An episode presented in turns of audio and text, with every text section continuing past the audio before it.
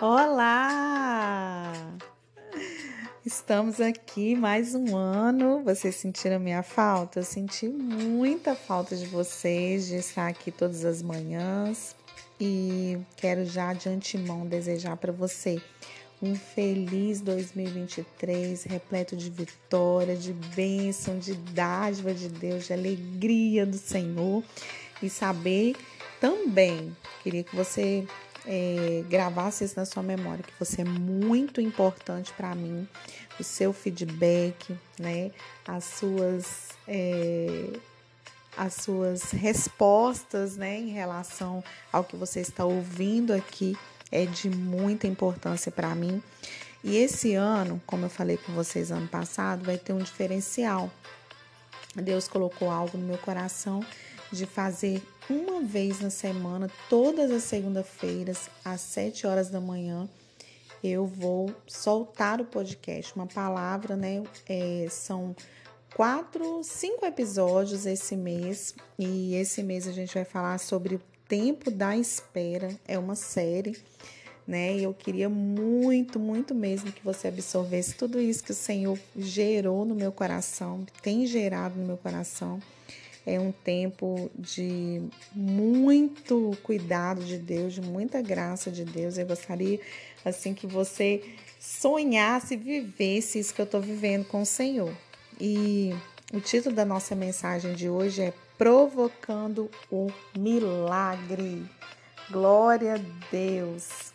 Eu estou muito feliz de estar aqui mais uma vez com vocês e eu sei que Deus ele vai fazer coisas grandes Vamos lá para o texto da palavra de Deus? 1 Samuel 1, 9. Diz assim: Certa vez eles estavam em Siló e tinham acabado de comer.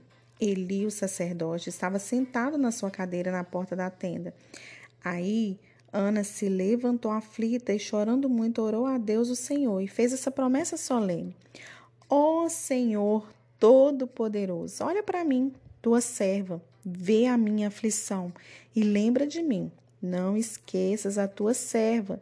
Se tu me deres um filho, prometo que o dedicarei a ti por toda a vida e que nunca ele cortará o cabelo. quero ler o 18. Que o Senhor sempre pense bem de mim, respondeu ela. E saiu, então comeu alguma coisa e já não estava tão triste. Ana vivia sob forte pressão. Você sabe muito bem essa história. É, ela vivia sob pressão da sua rival, né, Penina, sempre lembrando e humilhando, pois sabia da sua fragilidade. Penina sabia, Ana não pode ter filho, então eu vou é, humilhar ela todos os dias, vou esfregar na cara dela que eu tenho filho e ela não pode ter filho. Só que eu queria lembrar algumas coisas com você. Ana, aflita orou o Senhor. Aflita. A palavra do Senhor fala que ela orou aflita ao Senhor pedindo um filho. E Deus não rejeitou a oração de Ana. Sabe por quê? Porque Deus não rejeita um coração quebrantado. E outra coisa que eu quero falar com você. Sempre em um tempo de sofrimento prometemos algo a Deus. Sempre. No versículo 11 de 1 Samuel, 1,9, o 11 eu quero ler com você, 1,11 quer dizer, vai dizer assim: E fez essa promessa solene: Ó Senhor Todo-Poderoso, olha para mim, tua serva, vê a minha aflição e lembra de mim. Não esqueça a tua serva, se tu me deres um filho, prometo que o dedicarei a ti por toda a vida e que nunca ele cortará o cabelo. Sempre, quem nunca, gente, prometeu algo para Deus no meio da dificuldade? Se Deus me abrir uma porta de emprego, eu vou fazer isso. Se Deus me ajudar naquela causa na justiça, eu vou pagar uns votos ao Senhor. Só que tem um detalhe.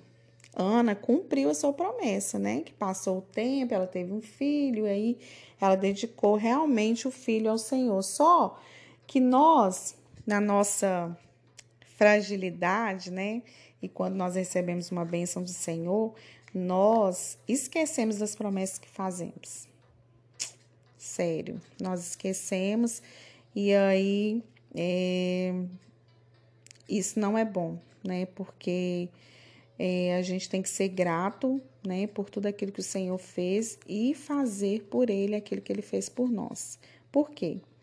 A gratidão de Ana ultrapassou os limites do amor materno, porque ela teve realmente um encontro com Deus. Gente, quem em sã consciência vai dar um filho que ela tanto queria para Deus, que ela realmente ela entregou Samuel para servir na casa do Senhor. Então ela passou todos os limites que uma mãe daquela apego com o filho. Já pensou você pegar o seu bebê e entregar? Claro que Samuel já era grandinho, né? Mas ela fez isso. Então, se você prometeu algo para Deus, cumpra, porque a palavra do Senhor fala que quando a gente faz um voto, é melhor que a gente faça e cumpra do que sofrer as consequências de não pagar o voto, né? Então, é muito sério. Outra coisa que eu queria ressaltar com você o desespero de Ana nos faz incomodar as pessoas. O desespero de Ana fez ela incomodar as pessoas. Ana rasgou o coração, confiou, entregou e não desistiu. Sempre quando a gente está tão aflito, tão angustiado, é, as pessoas ao nosso redor elas ficam incomodadas com o nosso sofrimento. Ah, mas por que fulano está sofrendo tanto? Por que ciclano tá, tá chorando tanto, as pessoas não entendem o nosso sofrimento. E Ana, quando ela chegou ali no pé do altar, que ela entrou naquele lugar, né?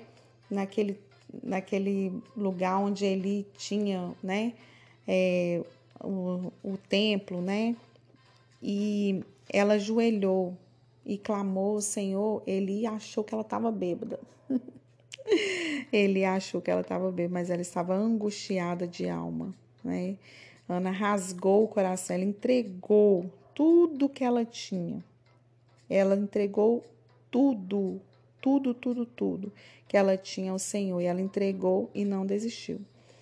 Ana passou um tempo provocando o um milagre. Não sabia quando viria ou como seria, mas ela permaneceu confiante e perseverando, até que o Senhor ouviu seu clamor e lhe deu o filho que tanto almejava. Aleluia! O seu milagre está perto. Confia, no tempo de espera não existe uma fonte concreta e correta. Além de nos abençoar, o Senhor visa nosso crescimento espiritual. E o tempo só vai depender do nosso grau de busca, de nossa comunhão com o amado Espírito Santo.